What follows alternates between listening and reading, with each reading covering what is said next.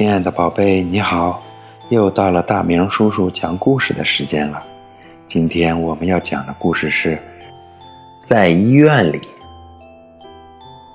妈妈带小明去医院看望一位阿姨，还没走到房间，小明就看到走廊里挂着一个大大的镜子，就大声的问妈妈：“这是什么字？”妈妈赶紧把手放在嘴中间，嘘，不能太大声了。这里是医院，这个“静”字表示你要安静的意思。小明突然兴奋的大声说：“真有意思，真有意思，哈哈！”妈妈赶紧制止他，可他不听，仍旧大声的讲话。妈妈生气了，只好把小明带到医院外面，跟他讲道理。小朋友，小明的行为为什么不受欢迎呢？